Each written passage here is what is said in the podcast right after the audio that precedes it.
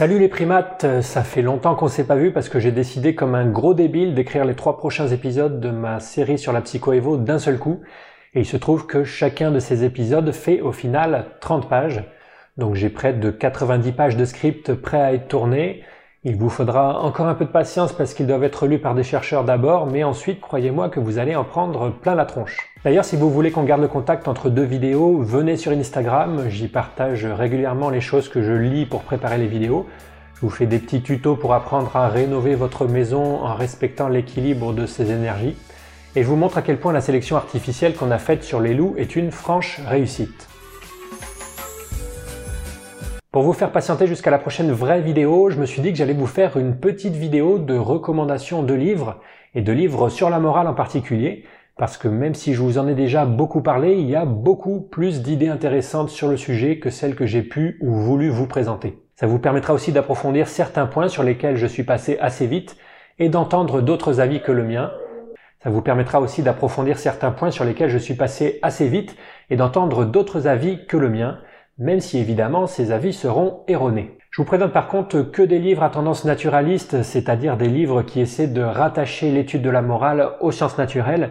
Il est évident que si je devais vous présenter tous les livres qui parlent de morale en n'en ayant rien à battre de la biologie, il y en aurait des dizaines d'autres. Si vous achetez un de ces livres, soyez quand même averti que la plupart ont été publiés il y a quelques années déjà, donc ils sont plus forcément à jour, et la plupart n'ont pas été écrits dans le but de présenter une vue d'ensemble du champ comme je l'ai fait moi, il donne surtout le point de vue de l'auteur. Et en plus, dans un livre, ça arrive qu'un chercheur prenne plus de liberté que quand il écrit un article scientifique qui sera relu par ses pairs. Donc lisez tout ça avec pas mal de recul et rappelez-vous toujours que très peu d'éléments sont vraiment consensuels dans ce champ de recherche tout récent.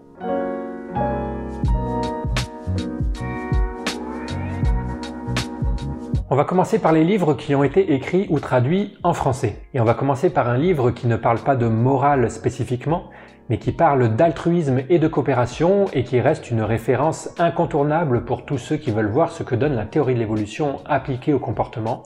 J'ai nommé Le gène égoïste de Richard Dawkins. Et puis au-delà de ça, c'est un livre que beaucoup de scientifiques citent comme celui qui les a le plus marqués de toute leur vie et un livre qui a inspiré de nombreuses carrières de biologistes. Donc si vous l'avez pas encore lu, foncez, ça sera pas du temps de perdu. On me demande parfois s'il est toujours à jour ce bouquin, donc je vais en profiter pour répondre rapidement à cette question. Et la réponse est oui pour la majorité de son contenu. Certains pensent que Dawkins a proposé une deuxième théorie de l'évolution dans ce livre, la fameuse vision du gène égoïste, mais ça n'est pas une deuxième théorie de l'évolution, c'est la même théorie que celle de Darwin, mais présentée sous un autre point de vue, celui du gène. Et c'est pas non plus la théorie de Dawkins, Dawkins ne fait que vulgariser les travaux d'autres grands biologistes du XXe siècle comme Hamilton, Williams ou Trivers. Et ensuite, c'est vrai qu'il y a des débats en biologie pour savoir si prendre le point de vue du gène, c'est toujours la meilleure chose à faire, mais la vision centrée sur le gène reste très importante pour tous les biologistes. Vous la retrouverez plus souvent discutée sous le nom de Inclusive Fitness Theory dans les articles scientifiques. Un truc que je reproche un peu à Dawkins par contre, c'est que dans ce livre, il n'est pas toujours très clair sur la distinction proximale ultime. On a l'impression qu'il confond parfois l'égoïsme au niveau évolutionnaire et l'égoïsme au niveau psychologique, ce qui peut se ressentir dans des phrases comme nous devons enseigner à nos enfants à se comporter de manière altruiste, car nous ne pouvons espérer que cette qualité fasse biologiquement partie d'eux-mêmes. En fait, si on peut espérer que l'altruisme ou la morale fasse biologiquement partie de nous-mêmes, il suffit pour ça d'introduire la distinction entre motivation proximale et ultime que je vous ai expliqué dans ma série de vidéos sur la morale. Même si nos gènes sont égoïstes, notre psychologie peut être altruiste. Alors Dawkins a certainement connaissance de cette distinction, mais il me semble qu'il l'oublie parfois, ou alors il écrit d'une façon vraiment pas claire. Et je rajouterais que sur des points précis, on a quand même progressé un peu depuis le gène égoïste. Par exemple, sur la question de l'évolution culturelle, quand Dawkins écrit dans les années 70, c'était les tout débuts et on a aujourd'hui d'autres théories que la mémétique pour analyser l'évolution culturelle. Mais en tout cas, pour la théorie centrale du livre qui parle de gènes égoïstes, tout ce qu'il raconte est encore valable. Un deuxième livre en français, Je t'aide, moi non plus, de Christine Clavian, cette fois pour ceux qui aiment les définitions et qui voudraient avoir une vision plus claire des différences entre altruisme biologique, comportemental et psychologique. Ce livre est l'adaptation d'un travail de thèse, donc peut-être pas facile à lire pour tout le monde, mais en tout cas la précision est au rendez-vous. Et l'autrice revient aussi sur de nombreux concepts utilisés en théorie des jeux pour analyser l'altruisme, et elle retrace l'histoire de l'étude de l'altruisme depuis les années 60 jusqu'à aujourd'hui. Donc un bon livre pour les étudiants notamment, je pense. Si vous étiez fan de 30 millions d'amis quand vous étiez enfant, ou si la partie de mon livre qui vous a le plus plu est celle sur la morale des animaux, le bon singe de Franz de Waal devrait vous combler. Franz de Waal a été un des premiers chercheurs à attirer l'attention sur l'existence de comportements nobles comme l'entraide chez les primates non humains, alors que dans la deuxième moitié du XXe siècle, on avait un peu tendance à les ignorer. Son témoignage est donc très intéressant et vous permettra d'en savoir plus sur tout un tas de comportements prosociaux des primates, comme la compassion, le réconfort, le respect des hiérarchies, la honte, etc. Petit avertissement quand même, Franz de Waal fait partie des chercheurs qui sont les plus enclins à accorder de la morale aux primates non humains, un peu trop enclins au goût d'autres chercheurs. Je vous ai par exemple expliqué dans cette vidéo pourquoi une de ces expériences phares est en fait à prendre avec des pincettes. Si vous voulez avoir l'avis d'un autre primatologue plus prudent sur ces sujets, vous pouvez par exemple lire les travaux de Michael Tomasello, qui a aussi écrit un livre sur la morale mais qui est un peu moins grand public. Quoi qu'il en soit, Franz de Waal reste un auteur incontournable sur le sujet. Pour mettre le pied à l'étrier, le bon singe sait très bien. Et si vous en avez pas encore assez, il développe à nouveau le sujet de la morale en 2015 dans un livre intitulé Bonobo, Dieu et nous. Autre bouquin, L'animal moral de Robert Wright. Alors ça, c'est un best-seller des années 90. Il s'est vendu comme des petites chocolatines. Et ce qui est intéressant avec ce livre, c'est qu'il ne parle pas que de morale, il présente aussi le champ de la psychologie évolutionnaire en général, qui venait tout juste de démarrer en 1994 quand le livre a été publié. Et une autre originalité de ce livre, c'est qu'il se base sur des morceaux de la vie de Darwin pour illustrer ses propos, et qu'il discute sans langue de bois de problèmes éthiques que peut poser la psychoévo, notamment sur la question du déterminisme. Donc un livre intéressant pour ceux qui veulent aborder la psychoévo par le sujet de la morale et à partir d'exemples concrets, tout en apprenant deux trois choses sur la vie de Darwin. Je vous propose ensuite le livre d'un de mes deux directeurs de thèse, Comment nous sommes devenus moraux, de Nicolas Baumard, parce que dedans vous aurez un approfondissement de la théorie des coûts d'opportunité que je vous ai présenté dans cette vidéo. Alors en fait, à l'époque où le livre a été publié, le lien avec les coûts d'opportunité n'avait pas été fait. Il a été fait dans des travaux ultérieurs par mon deuxième directeur de thèse, Jean-Baptiste André. Mais l'idée générale d'expliquer la morale dans une perspective interdisciplinaire et centrée sur l'évolution était déjà là. Et pour en finir avec les livres en français, j'ajoute deux livres relativement anciens mais pas dénués d'intérêt, surtout pour les amoureux d'histoire des sciences. L'affiliation de l'homme de M. Darwin lui-même et L'entraide, un facteur de l'évolution de Piotr Kropotkin. Le livre de Darwin parce que c'est la première fois qu'il s'exprimait vraiment sur le sujet de l'évolution humaine et que même si la morale n'y est pas le cœur du sujet, elle y tient une place importante. Attention quand même, c'est un pavé et c'est pas de la vulgarisation. Et Kropotkin, lui, est plus facile à lire, il est même très facile à lire, et il est intéressant historiquement parlant parce qu'en 1906, la théorie de Darwin était tout le temps interprétée comme la loi du plus fort, et le but de Kropotkin avec ce livre, c'est de montrer que cette vision ne colle pas du tout avec la quantité incroyable de coopération et d'altruisme qu'on observe dans la nature.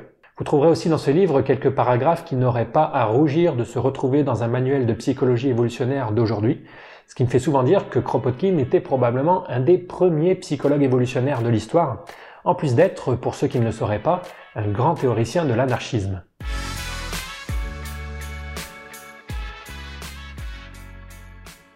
On passe maintenant aux livres en anglais qui sont évidemment bien plus nombreux et on démarre avec Not by Genes Alone, qu'on peut traduire par Pas qu'une histoire de gènes, et sous-titré Comment la culture a transformé l'évolution humaine de Peter Richardson et Robert Boyd. Ce livre vous présente la principale théorie de la morale concurrente à celle sur laquelle j'ai bossé moi, et c'est une théorie qui dit que la morale n'est pas apparue pour rembourser des coups d'opportunité, mais parce que les groupes d'humains les plus moraux ont remporté le plus d'affrontements dans le passé.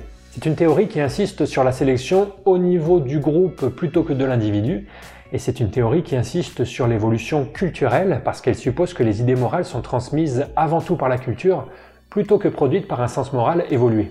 Mais en même temps, ce livre montre bien pourquoi évolution culturelle et évolution biologique ne s'opposent pas, les deux étant en interaction permanente. The Rightest Mind de Jonathan Haidt, sous-titré Pourquoi des gens bien sont divisés par la politique et la religion. Jonathan Haidt est un des psychologues de la morale les plus connus et un de ceux ayant le plus contribué à l'avènement de l'intuitionnisme en psychologie, c'est-à-dire à considérer notre activité mentale comme le résultat d'intuitions produites de façon automatique et inconsciente, plutôt que le résultat de réflexions conscientes. Haidt ne pense pas comme moi qu'on puisse résumer toute la morale à un seul principe, comme celui du remboursement des coûts d'opportunité par exemple. Lui pense qu'on est obligé de faire appel à une collection de principes différents pour expliquer la morale, Par exemple, la loyauté, l'autorité, la pureté, etc. Et il pense que la diversité des jugements moraux de gens pourtant tous bien intentionnés vient du poids différent qu'ils accordent à chacun de ces principes, et que les gens de gauche et de droite en particulier ne donnent pas la même importance à chacun de ces sous-domaines de la morale. Alors que moi je dirais plutôt que la diversité des jugements moraux vient principalement des informations différentes que les gens ont sur le monde, qui ne les font pas calculer les coûts d'opportunité de la même manière. Behave de Robert Sapolsky, sous-titré La biologie des humains sous leurs meilleurs et leurs pires jours. Un livre que je trouve intéressant parce que c'est celui qui insiste le plus sur la nécessité de démonter la dichotomie nature-culture ou la dichotomie inné-acquis. Sapolsky rappelle comment n'importe quel comportement est le produit à la fois d'influences génétiques et environnementales sur des échelles de temps aussi variées que la milliseconde ou le million d'années. Vous connaissez peut-être Sapolsky parce qu'il est l'auteur d'un cours de biologie comportementale humaine qui a fait plus de 10 millions de vues sur YouTube. Et si vous avez bien aimé ce cours mais trouvé que Sapolsky aimait un peu trop parler, il est possible que vous ayez parfois la même impression en lisant son livre, mais ça reste quelqu'un de passionnant et passionné. Christopher Bum, Les origines de la morale, l'évolution de la vertu, de l'altruisme et de la honte. Ça, c'est un livre que je recommanderais plus aux amateurs d'anthropologie, à ceux qui voudraient aborder la question de la morale par les comportements qu'on observe chez les chasseurs-cueilleurs. C'est aussi un livre bien pour approfondir la question de la variabilité culturelle des comportements dont je vous ai parlé dans ma vidéo Bisounours. Et une des idées centrales de Bum, c'est que la morale sert non seulement à ne pas se faire exclure de son groupe, mais aussi à éviter que des hiérarchies s'installent dans les groupes humains, à éviter que certaines personnes ne prennent trop de pouvoir.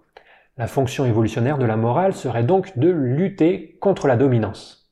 Pour ceux qui aiment les petits-enfants, je recommanderais ce livre de Paul Bloom, Just Babies, les origines du bien et du mal, qui parle de toutes les expériences qui ont été faites pour savoir si les bébés se préoccupent déjà de morale, non pas qu'ils seraient déjà aussi forts en morale que les adultes, mais qu'il saurait par exemple reconnaître dans des situations très simples si quelqu'un a été lésé ou pas. On va glisser un petit livre de philosophes dans cette compile, même si c'est pas facile parce que beaucoup de philosophes sont allergiques aux approches naturalistes du comportement. Mais Richard Joyce n'en fait pas partie, et dans The Evolution of Morality, il réfléchit en particulier à ce que l'existence de bases biologiques à la morale changerait en pratique pour nous. Est-ce qu'on devrait changer notre façon de vivre à cause de ça? Ça veut dire qu'il aborde des questions de morale prescriptive, ce que je n'ai pas fait dans mes vidéos puisque je me suis concentré sur la morale descriptive, et il discute aussi de ce que les recherches sur la biologie de la morale impliquent pour la question du réalisme moral, la question de savoir si la morale existe de façon objective dans l'univers. Et on termine avec les tribus morales de Joshua Green et contre l'empathie de Paul Bloom. Ce sont deux psychologues qui soutiennent un peu la même idée dans ces deux livres et cette idée, c'est qu'on ne peut pas se satisfaire de notre morale évoluer biologiquement, notamment parce qu'elle serait biaisée en faveur de personnes de notre entourage. Paul Bloom, lui, parle plus d'empathie que de morale, mais l'idée c'est la même. L'empathie serait mauvaise parce qu'on la ressent surtout pour des gens qui nous sont proches et pas pour ceux qui vivent à l'autre bout du monde. Et au final, ces psychologues proposent de reconstruire notre morale sur des bases plus saines que celles de notre morale évoluée, en s'inspirant notamment de l'utilitarisme. Personnellement, je suis pas vraiment d'accord avec cette vision des choses et je vous ai expliqué un peu pourquoi dans mon livre, mais je suis sûr que ces idées en intéresseront certains parmi vous. Voilà ma petite sélection de livres naturalistes sur la morale. J'imagine qu'il y en a pas mal d'entre vous qui ressentent maintenant une grosse flemme et se disent qu'ils n'auront jamais le temps ni le courage de lire tout ça. Alors déjà, sachez que ça ne m'étonne pas de vous, mes abonnés. Ensuite, vous pouvez tout à fait faire comme les philosophes, vous achetez tous ces livres, mais vous n'en lisez aucun. Et enfin, sachez que c'est précisément pour les flemmards comme vous que j'ai écrit mon livre. J'ai essayé de faire un livre qui en résume plein d'autres pour que vous n'ayez pas vous-même à vous les taper. Pour les plus courageux d'entre vous quand même, j'espère que vous arriverez à trouver votre bonheur là-dedans. Vous voyez qu'il y en a pour tous les goûts, hein. ça montre parfaitement la diversité des recherches sur ce sujet et pourquoi les approches naturalistes du comportement sont si passionnantes. Je vous mets un lien en description avec la liste de tous ces bouquins pour les retrouver facilement. Quant à savoir si vous deviendrez quelqu'un d'extrêmement moral après les avoir lus, sachez que moi, après avoir refermé la dernière page du dernier livre, j'ai commencé à ressentir une envie brûlante de payer ma licence d'exploitation WinRAR. Alors je veux pas trop vous vendre de rêve, hein, je peux pas vous garantir que vous allez ressentir la même chose, mais comme ce genre d'émotion est précieux et rare au cours d'une vie, ça peut valoir la peine d'essayer. Vous me direz ce que vous avez ressenti. Merci à Nemeo, Jeff Bezos, Schkap, Elia Seldon, Tast, Fandreler et aux 300 autres lecteurs avides qui me soutiennent sur Utip et Tipeee. N'oubliez pas que Noël approche à grands pas et que si ces livres ne vous plaisent pas, ils pourraient faire le bonheur de votre petite sœur qui préférerait largement un livre sur la morale au séjour à Marrakech que vous vous apprêtiez à lui offrir J'en réponds personnellement. Et évidemment, les noyaux énergétiques à transition de phase peuvent être mis en évidence par un pendule cosmique, comme celui que j'ai ici. Donc par exemple là, le pendule ne bouge pas, et hop, dès que je vais passer au-dessus de la pierre, eh oui, ça se met à bouger. Je continue, ça s'arrête. Pendule à vibration cosmique.